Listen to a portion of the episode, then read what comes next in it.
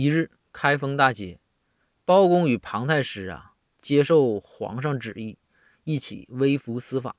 这中午吃完工作餐，两个人呐都不想付账，都不想让对方占便宜，又都想占对方便宜。于是啊，包公提议说：“咱掷骰子吧，决胜负。”包公呢，就向老板借了一对骰子。包公拿着这对骰子啊，就对庞太师说：“太师。”单双局啊，谁输谁付账。这样，我先说，我买双。庞太师气势上不能弱呀，大声喊道：“好的，包黑子，我买单。”这时，老板说道：“太师，一共一百两银子。”